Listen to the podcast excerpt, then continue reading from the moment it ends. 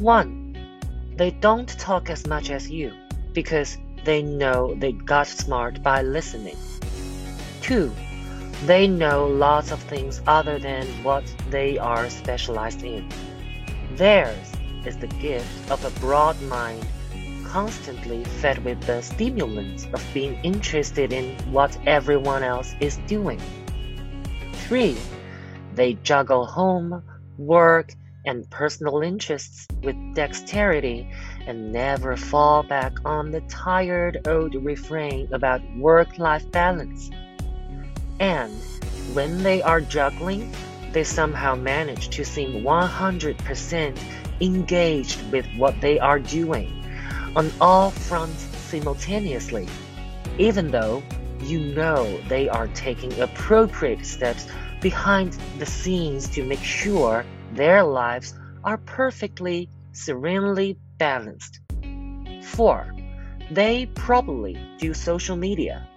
It is not only another chance to listen, but one they use to ensure they can feed their brains with things they otherwise wouldn't have come across. 5. Even when things go very badly wrong, they will be smiling. Smart people never get ruffled because their smart brains present them with alternatives faster than the bad stuff which may happen. 6. They know they are usually the smartest person in the room, but they don't spend their time dwelling on that. Instead, they take it as a personal challenge to see if they can make everyone else the smartest person in the room too. 7. If they are managers, they will make every effort to get people smarter and more popular than them in their teams.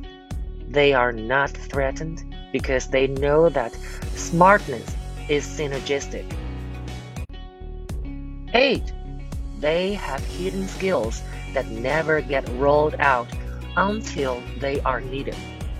They don't have any need to show their full capabilities for reasons of proving they are better than others.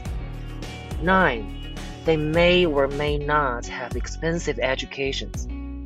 You would never know just by being with them unless you had their resume in front of you. 10. They never, ever, under any circumstances, make you look stupid, even though it would be easy to do so.